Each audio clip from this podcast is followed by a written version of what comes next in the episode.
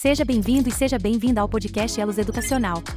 No episódio de hoje, vamos abordar o tema educação integral. Vamos lá? Olá, eu sou a Silvana, sócia fundadora da Elos Educacional, e hoje estou aqui para mais um Momento Elos, onde vamos falar sobre educação integral. E a nossa convidada de hoje é Alciele dos Santos. Alciele é uma colega de doutorado da PUC. Ela fez o seu doutorado em Psicologia da Educação e é diretora do Instituto Iungo. Além disso, é uma grande defensora da educação pública. Alciele estará conversando com a gente hoje de maneira remota e vamos trocar aqui algumas ideias sobre o tema. Bem-vinda, Alciele. Olá, bom, uma alegria é, conversar com vocês. Para começar, eu gostaria de trazer um tema que eu já falei em um outro episódio, que é a diferença entre educação integral e educação em tempo integral. Você poderia reforçar um pouco para a gente sobre esse conceito? É, acho que, em primeiro lugar, essa questão é muito boa.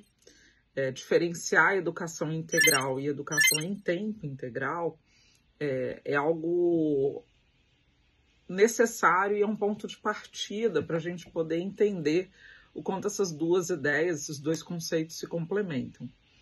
Educação integral significa a gente dar conta, seja na educação básica, dentro das escolas, mas também entendendo que educação não se faz só nas escolas, mas em todos os espaços de interação das pessoas humanas, é, é a gente educar em todas as dimensões: a dimensão cognitiva, ou intelectual, a dimensão cultural, que sempre também foi abordada nas escolas, as escolas sempre tiveram atividades culturais de leitura, de teatro, de cinema, ou buscaram ter, né, dentro, utilizando inclusive equipamentos dos locais onde elas se situam, mas as outras três dimensões eram menos contempladas. A dimensão física era muito contemplada no espaço-tempo das aulas de educação física, a dimensão emocional era uma dimensão que a gente sabia que estava presente, é, desde que a educação como campo de pesquisa começou a estudar os textos de Valon e entender que a afetividade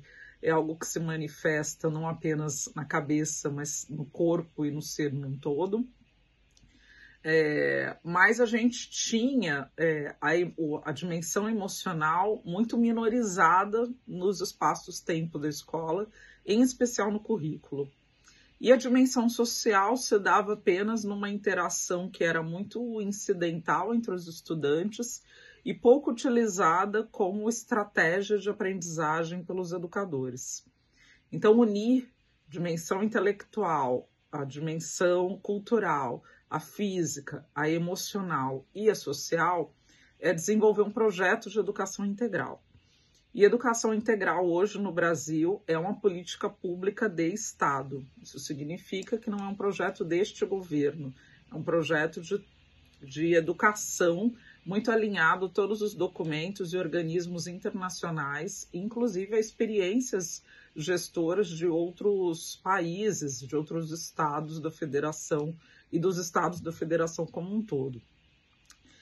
Fazer educação integral, educar em todas as dimensões humanas, colocar isso como presença, marca, cuidado no currículo, na, na didática, na metodologia e no planejamento das situações de ensino e aprendizagem, não se faz em quatro horas de escola. A gente não daria conta.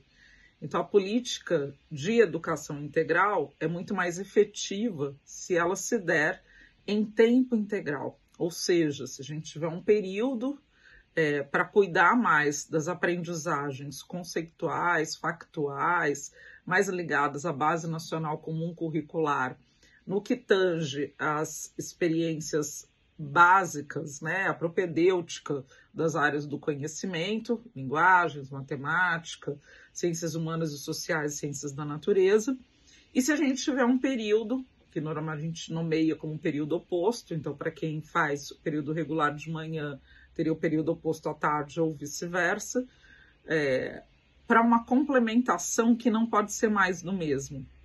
É, precisa atingir as outras dimensões é, humanas, precisa ter coerência com a parte é, cognitiva, intelectual que está no tempo de aprendizagem né, é, dos conceitos é, conceituais e factuais.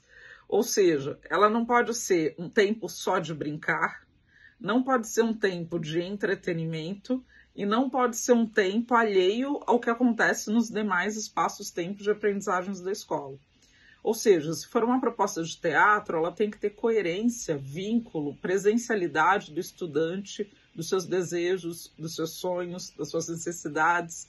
Ela precisa ter um enredo que surja do que o estudante tem interesse de aprender e que tenha ligação com o currículo, por exemplo, de língua portuguesa, mas não só de língua portuguesa, mas sim de toda a área do conhecimento de linguagens, que inclui arte, que inclui educação física. Então, a aula de teatro à tarde não pode ser uma aula sobre teatro, precisa ser uma experiência teatral, é, em que o estudante possa articular as aprendizagens dos conteúdos conceituais e factuais com os conteúdos procedimentais e atitudinais que vão permitir que ele desenvolva é, as dimensões física, social e emocional.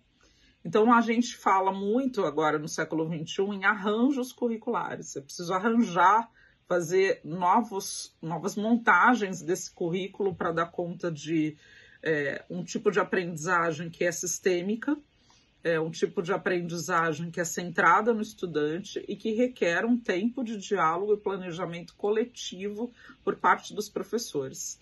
Então, por isso que precisa ser uma política pública. Educação integral não acontece é, apenas pela vontade de realizar, é, de fazer uma aprendizagem boa para os estudantes. É preciso unir os outros sujeitos da escola, em especial coordenação pedagógica e direção, mas é preciso ter espaços de escuta e de planejamento democrático com toda a comunidade escolar para que ela de fato aconteça em sua potencialidade. Muito obrigada, Alciele. É, a gente também sabe que o MEC está organizando um novo programa com foco na educação integral. Você poderia comentar um pouco sobre esse programa com a gente? Bom, é, eu mencionei né, que a educação integral é uma política pública hoje de Estado. Ela está presente, foi apresentada pelo governo atual via Ministério da Educação em, nós estamos vivendo um ciclo de seminários que se chama Escola em Tempo Integral e que tem um subtítulo que se chama Princípios para Políticas de Educação Integral em Tempo Integral.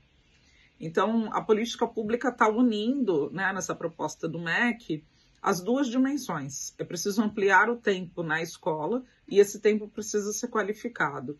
E para ser qualificado, a gente precisa de um alinhamento de acordo com os preceitos nessas dimensões que eu citei de educação integral, mas também de acordo com os documentos legais. Então, se a gente pensar que a gente está no século XXI, em que todas as questões da atualidade são complexas, é, eu não consigo mais, em uma escola trancada nas gavetas das áreas do conhecimento, ou pior ainda, nas gavetas das disciplinas, resolver questões complexas. Então, por exemplo, a questão da mudança climática é uma questão que precisa ser discutida dentro da escola porque requer uma mudança cultural é, em relação à forma como nós nos relacionamos no, com o mundo. Uhum. E entender isso é entender que nós somos natureza, né? a água nos constitui biologicamente, que não existe um jogar fora, porque a gente só tem um planeta, então essa ficção que a gente criou, né, quando a gente fala do lixo e o lixo que a gente não estuda, cadeia é, que esses é, detritos a, ocupam na nossa cidade, não discute a política de resíduos da nossa cidade no ensino médio, é, faz com que a gente ache que a gente joga coisas fora. E na mesma medida, reciclar o lixo e, e separar né, o lixo é, orgânico, fazer compostagem, separar o lixo reciclável, re, é, reutilizar coisas, né, usar sacola retornável, isso já não resolve mais as questões é, da mudança climática. Isso é obrigação, isso é o mínimo que todos nós temos que fazer. E quem não está fazendo está vivendo ainda no século passado, um século que não se apropriou que os Objetivos de Desenvolvimento Sustentável para 2030, que é daqui a sete anos, já não serão atingidos. E diante disso, a gente está vivendo não mais um aquecimento global, mas uma mudança climática com tragédias, né, como o ciclone que aconteceu no Rio Grande do Sul, é, que são tragédias decorrentes de fenômenos da natureza, como o fato do, do ano do El Ninho, somado ao aquecimento do planeta. É, então, entender isso não é possível sem que a aula de geografia para eu estudar o El Ninho e mudança climática, a aula de biologia para entender o conceito de ecossistema e que eu integro esse ecossistema como ser humano. Entender as dinâmicas, as cadeias produtivas de consumo, que também está na área de ciências da natureza e ciências humanas e sociais, né? É, mas que também precisam de cálculos de projeção e precisam de manifestações de opinião, como no gênero textual de artigo de opinião que está lá na aula de língua portuguesa, Isso. é um, um arranjo curricular, uma amarração, um jeito de organizar a escola que está dentro da ideia de pensamento sistêmico, de pensamento complexo, por exemplo, de Edgar Morin, grande pensador desses conceitos. Então, a escola do século XXI é uma escola que alia teoria e prática, é uma escola que não apenas discute educação integral, como vive educação integral, porque só a educação integral vai permitir que a gente forme cidadãos é, capazes de lidar e interagir com os grandes problemas do século XXI, como a mudança climática. Tem algum outro ponto que você gostaria de acrescentar para complementar as ideias sobre esse tema?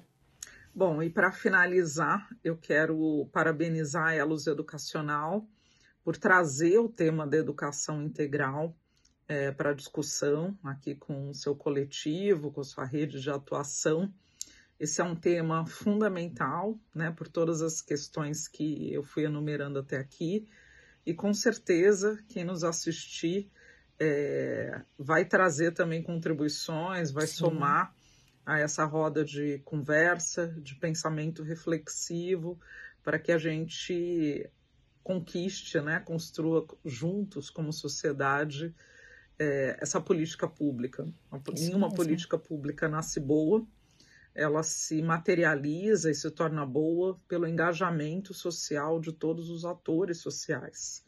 Então, a Elos já começou isso aqui nesse nosso diálogo. Parabéns. Obrigada, Silvana. Bem, muito obrigada pelas reflexões que você trouxe aqui. Com certeza vão contribuir muito com o nosso público que vai nos assistir, vai poder ampliar essas reflexões, trazer também os seus comentários aí nas nossas redes sociais. E muito obrigada por ter dedicado aí um tempo para poder falar com a gente sobre esse tema. No próximo episódio receberemos Mônica Barradas Pose para dar continuidade sobre esse tema. Espero você!